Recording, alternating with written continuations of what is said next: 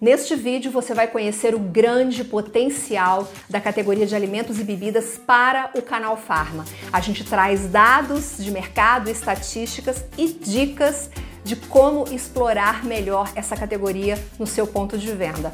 Fica comigo até o fim, logo depois da vinheta.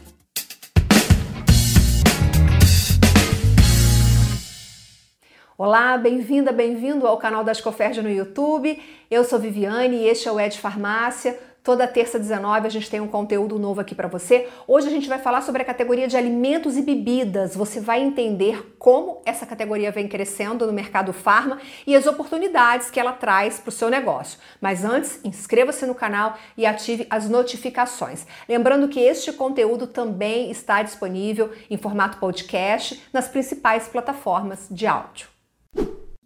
Não é de hoje que a categoria de alimentos e bebidas, incluindo snacks e bombonier, é um diferencial na maior parte das farmácias brasileiras. Quem aí não encontra um chocolate, uma balinha, um chiclete ali na hora de pagar a conta? Bom, e essa categoria de alimentos e bebidas, olha que bacana, ela vem se especializando. Já existem linhas relacionadas à saudabilidade, que é aquele conceito em que o, o consumidor está buscando cada vez mais saúde, qualidade de vida. E esses produtos eles estão enriquecidos com vitaminas e outros nutrientes. Eu separei alguns exemplos aqui para você: bebida de aveia, bananinha sem açúcar, paçoquita diet, salgadinhos naturais, entre uma série de outros produtos. O portfólio, a lista é grande do que se pode vender hoje em farmácias e drogarias. E para conversar com a gente um pouquinho sobre o potencial dessa categoria, está novamente no Ed Farmácia, um expert no assunto, Paulo Paiva, vice-presidente da Close Up International. Muito obrigada novamente pela sua presença. Oi, Viana, obrigado pelo convite. Um prazer estar aqui com você e compartilhar todas essas visões e análises com a sua audiência, que a gente sabe que é uma audiência muito importante. Muito obrigado. Obrigada a você, Paulo.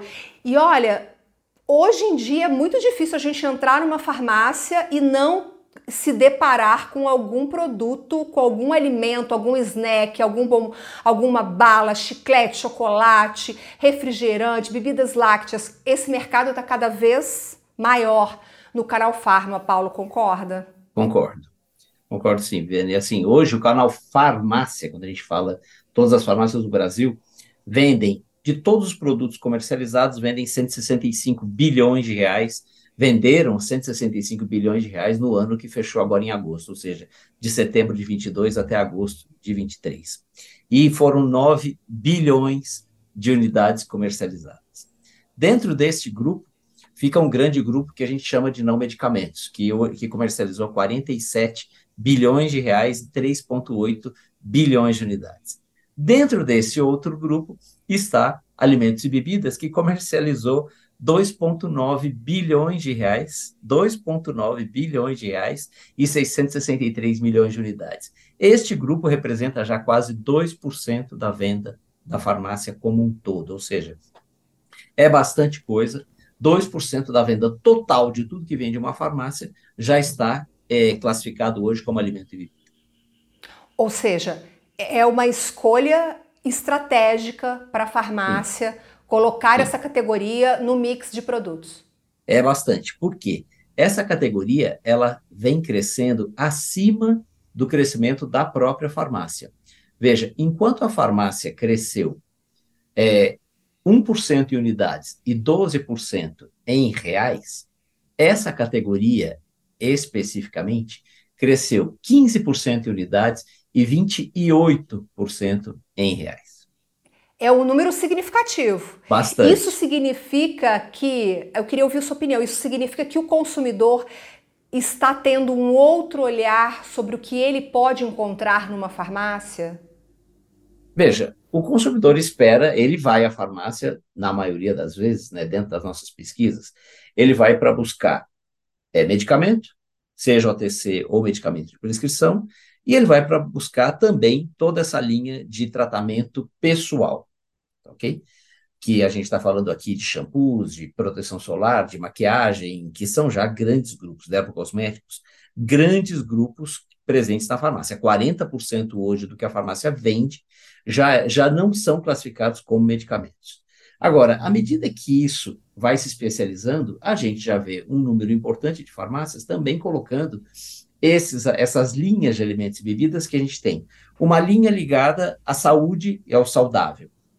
E uma linha ligada à conveniência mesmo. Então, como você falou, é, bombons, é, é, chiclete, sorvete. Para você ter uma ideia, ó, são 47 água, água refrigerante, água, refrigerantes, sorvete de massa. Para que você tenha uma ideia, são 47 categorias que estão presentes hoje na farmácia. Desse, desse tipo de, de visão, nesse tipo de mercado, 47 categorias. Mas cinco delas fazem 57% dessa venda de 2,9 bilhões. São chocolates e bombons, balas, pastilhas e confeitos, outros suplementos alimentares, suplementos desportivos e energéticos. Ou seja, este grupo de cinco responde por 50% dos 2,9 bilhões de reais que a farmácia vende em alimentos e bebidas. É, eu, vejo, eu vejo duas questões importantes. Quando a gente fala de balas, bala, chiclete, chocolate, eu acho que é mais aquela compra de impulso de quem está no caixa. Então é bom você mesmo, ter assim, isso ali. ali Conveniência total, né? É. Tá. Agora, suplemento não, né, Paulo? Suplemento, suplemento já tem uma intenção Exato. de compra daquele consumidor. Tem uma diferença aí nesses Sim. cinco é, mais vendidos, digamos assim. Sim. E esse, por exemplo, suplementos especificamente, ele já tem uma, uma performance de é, 28%, 32% de crescimento em unidades e 35% de crescimento em valor. Ele cresce até bem acima do que cresce o próprio mercado de alimentos e bebidas, o que chama atenção, porque é uma descoberta, é assim, é o, o paciente consumidor descobrindo a farmácia como um ponto de atendimento a ele de itens que ele tem buscado no dia a dia. Isso a gente vê muito refletido nos eventos. Por exemplo, recentemente eu tive a oportunidade de acompanhar o Future Trends, inclusive nós nos encontramos nesse evento, e com certeza você deve ter observado, Paulo, um estande muito grande da Nestlé, que é uma fabricante de alimentos, com algumas marcas. E isso representa muito, pessoal, o interesse dos fabricantes de alimentos no canal Farma. Inclusive tinha toda uma área da feira da Abrafarma voltada para fabricantes de suplementos esportivos, que é justamente o que o Paulo está colocando aqui agora. Então a gente percebe que é um mercado que vem crescendo muito né, e trazendo assim, um potencial muito grande para o farma.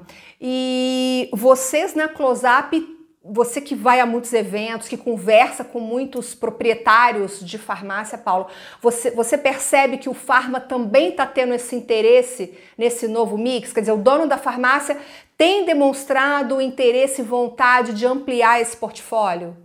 Tem sim. É, como eu disse, o número de categorias já, já alcança 47 categorias. Isso é um, isso é um número relevante.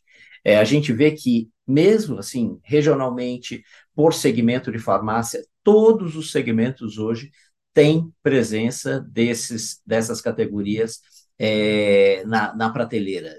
Por exemplo, as redes hoje respondem por 64% dessa venda em reais, a Independente 31%, é, os, aí nós temos aqui outras farmácias, 5%.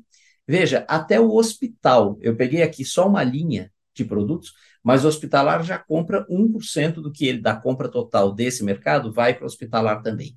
Mas entre farmácias redes e farmácias independentes, a gente tem 95% dessa distribuição. E crescendo, né? A independente cresce a 26%, a compra dela de desses itens cresce a 26% também na independente. Então, a independente que está crescendo aí a 13%, ela está crescendo nessas categorias a, a 26%, ou seja, é o dobro. O que demonstra, sim, um interesse bastante importante nessas categorias e nesses produtos. Depois eu quero voltar nessa questão do independente com você, porque eu acho que assim a, a, grande rede ela tem um ponto que facilita muito, que é o espaço, né? São as grandes lojas, enquanto que o independente tem uma loja menor. Mas quando eu for entrar em mix, a gente fala um pouquinho disso. Você já mencionou aqui que a gente tem dois grupos. Os grupos que, que é, o grupo que é o grupo da bala, do doce, do chocolate, que não tem função nutricional nenhuma, Sim. mas a gente também tem a linha dos snacks saudáveis, das bebidas, é, bebida de aveia. Eu mesmo já dei alguns exemplos. Produtos sem açúcar, produtos diet. E vocês Sim. na Close Up também estão acompanhando a chegada dessa, dessa, dessa linha mais saudável no farma? Eu estou te perguntando isso, Paulo, porque eu também fui a uma feira, uma feira muito grande que tem em São Paulo de alimentos naturais, e eu pude conversar com os coordenadores de, marca, de marketing de marcas como Nude, que faz a bebida de aveia, Nutrisante, a Santa Helena, que está fazendo essa, essa toda uma linha, né? A Paçoquinha Diet. Enfim, o interesse dessas empresas no canal Farma, ele vem crescendo muito. E vocês na Close-Up estão percebendo isso? Estão mapeando Sim. isso? Essa linha saudável que está chegando na farmácia? Por exemplo, o snack saudável está vendendo 105 milhões de reais por ano na farmácia, crescendo a 32%. As barras de cereais e frutas, 53 milhões de reais vende na farmácia no ano, crescendo a 35% também, Viviane. Os matinais, 47 milhões de reais em vendas, perdão, os matinais, 38 milhões de reais em vendas e crescendo a 26%. É, que outros pontos, por exemplo, a gente tem aqui? Chás, 19 milhões de reais vende, vendem, vendidos de chá em farmácia no ano, crescendo a quase 400%. Nossa, é Ou muita seja, coisa. É, os é números que coisa. você os números não mentem nunca, né, Paulo? Não, esses são os números anuais, ou seja, é. isso aqui tem uma aceleração que vem ocorrendo no ano a ano, mas são todos números que apontam o seguinte: essas categorias estão crescendo no mínimo três vezes o que cresce a média da farmácia. Tá, então aí eu te pergunto, essa categoria, ela é um bom negócio para qualquer porte? Porque as grandes redes têm muito espaço, trabalham muito bem a, o gerenciamento por categorias. O independente ainda tem muitas dificuldades, né? Ele, ele tem ele, falta de espaço, às vezes ele não tem acesso a produtos, a, a, a, a, apoio do próprio fabricante, né? Naquele trade ali, no que ele faz no ponto de venda. Mas a minha pergunta é: é um bom negócio para qualquer porte de farmácia? Veja, Viviane, a gente tem um estudo que mostra o seguinte: a farmácia que mais cresce, a que tem melhor performance, não é necessariamente a farmácia mais bem localizada ou a que tem o, o preço mais baixo, nada disso. É a farmácia que está melhor abastecida, logicamente. Se ela é melhor abastecida, está num bom local e tem um bom preço, ela explode de vender. Mas uma farmácia média, com uma localização boa, com um atendimento bom e que tenha um sortimento equilibrado, essa farmácia sempre vai vender muito. Então, e sortimento, a gente tem que começar a olhar o sortimento, e isso é um, uma questão para o dono da farmácia, é, eu devo ter, da mesma molécula de medicamento, eu devo ter 50 produtos, ou eu posso ter menos produtos e ocupar esse espaço com um item que vai atender um outro tipo de paciente, um outro tipo de consumidor que hoje não acha esse item na minha farmácia. Essa discussão a farmácia independente vai ter que, que enfrentar, porque o espaço é limitante, não tem como. E uma dica, inclusive, né? Quando a farmácia tentar, é, quando ela abrir, quando alguém for abrir uma farmácia nova, abra uma farmácia nova num lugar que ele tenha como expandir para o lado. Que não seja impossível hum. ele expandir para o lado. Boa dica, Paulo. Entre uma farmácia que tem 5, 8 metros de frente e uma farmácia que tenha 5, mas que do lado ele possa expandir para outros 5, vale mais a pena do que ele sair daquele lugar e tentar buscar um imóvel maior. Então, essa, essa visão antes de abrir a farmácia é uma visão importante. Se eu estou no lugar onde o lado é eu posso derrubar a parede e ampliar minha, o meu salão, isso é possível e me traz um espaço adicional para crescer a farmácia. Sem necessariamente. A gente está falando. Sim, sim, com certeza. Até porque se ele já fez um bom ponto ali, já fez uma clientela, ele já está com, com isso garantido. Você já mencionou a questão do mix. Eu quero só abrir um parêntese para falar com quem está assistindo a gente, que é em relação a esse, essa lista, esse portfólio, esse, essa relação de produtos que podem ser comercializados em farmácias e drogarias. Existe uma instrução normativa da Anvisa, a instrução normativa 9, eu coloquei o link aqui para você na descrição, que diz o que, que a farmácia pode vender. Basicamente, a instrução normativa autoriza a venda de alimentos funcionais, nutricionais, suplementos, vitaminas. Ela não é tão abrangente, porque a gente está falando aqui de bala, chiclete, sorvete, refrigerante e tudo mais. Isso não está na instrução normativa 9 da Anvisa. No entanto, cerca de 15 estados aproximadamente, segundo a minha pesquisa, já possuem leis estaduais que regulamentam o assunto. E se no seu estado houver uma lei que tenha uma lista muito mais ampla que a lista da Anvisa, vale o que diz a lei no seu estado. Ok? Eu acho importante a gente falar isso porque quando a farmácia for determinar ou escolher, o, montar o mix, Paulo, ela precisa ter um embasamento legal. Ela precisa saber Sim. o que ela pode e o que ela não pode vender. Então eu quis abrir esse parênteses. Então, uma vez que a farmácia já sabe o que ela pode vender, como ela monta esse mix? Bem, essa informação ela existe. É, a distribuidora tem, é, o close-up tem. Então, assim, a gente pode divulgar algumas listas, que, questões de ranking e, e categorias que são relevantes. E, e ela precisa estudar um pouquinho, porque Veja, é, o, ter uma farmácia é um varejo como outro qualquer. E o desafio do varejo é equilibrar sortimento, venda, compra e estoque.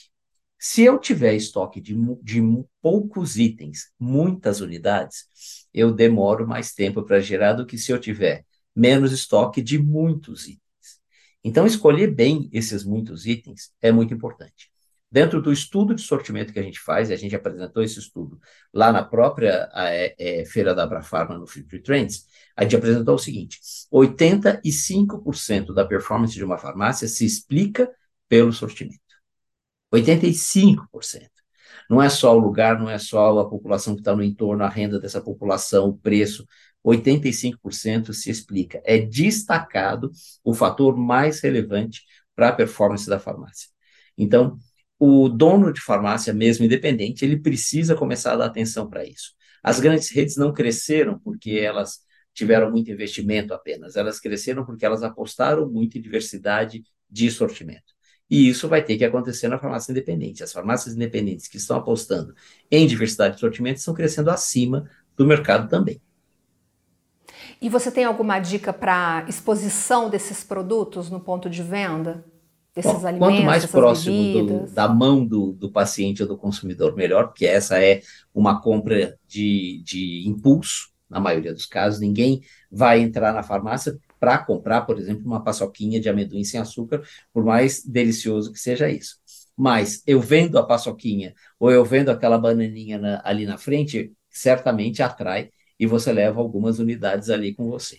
Então, essa distribuição deve ficar ao alcance dos olhos e da mão do consumidor quando ele estiver dentro da farmácia, principalmente no momento em que ele está distraído ou esperando para é, passar a vez dele. Né?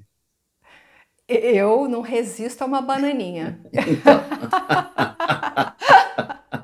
Paulo, você tem alguma dica final, Paulo, para nossa audiência aqui, para a gente é, fechar com chave de ouro essa entrevista? Que é isso, assim, vale a pena, Viane. Você tem explorado isso bastante. Quanto mais conhecimento a gente conseguir levar para essa visão de sortimento, essa visão de mix, essa visão de, de oportunidade para a farmácia, que não seja exclusivamente preço, mais negócios, melhores negócios a farmácia vai fazer, com maior rentabilidade, que é o mais importante. Ainda, o número de farmácias que fecham no Brasil ainda é alto, são mais de 6 mil farmácias fechadas por ano grande parte delas fecham porque não conseguiram fazer frente aos, às obrigações financeiras que assumiram, e isso acaba com, fazendo com que elas saiam do mercado. Isso é evitável se eu realmente investir em conhecimento e investir num bom mix num bom surtido para entregar bons serviços e boas compras né, ao paciente, ao consumidor que vem ao meu ponto de venda. Isso é muito importante, isso é chave. Lógico, atendimento primordial. Preço, razoavelmente importante, mas não é o preço que mantém o paciente, o consumidor, dentro da sua farmácia. É ele achar o que ele foi buscar. Maravilha. Bom, conhecimento você tem de graça aqui no canal. São mais de 250 vídeos, quase um MBA sobre farmácia e drogaria aqui no, no Ed Farmácia. Conta para mim nos comentários se você tem experiência já com a venda de alimentos e bebidas da sua farmácia, quais são os resultados, se você gosta, se você não gosta. Mande sua dúvida, a sua dica, a sua sugestão de pauta que a gente vai procurar atender, tá bom? Paulo, muito obrigada mais uma vez pela sua presença. Você sempre volta aqui quando eu peço. Paulo, assim, gente, atende a todos os meus pedidos, apesar da agenda corrida. Olha, muito obrigada, viu? Eu que agradeço em nome do Close-Up. Viana, é um prazer falar com vocês aqui. E o seu canal é um canal muito importante e leva aí a nossa mensagem para muita gente. Então, esse também é o nosso objetivo. Obrigado pela oportunidade. Olha só que maravilha, é isso que motiva a gente. Obrigada pela sua companhia. Antes de ir embora, não se esqueça, é super importante para a gente aqui, para o Paulo, deixe o seu like e compartilhe esse vídeo com a sua rede de contatos. Eu te vejo no próximo programa. Até lá. Tchau, tchau.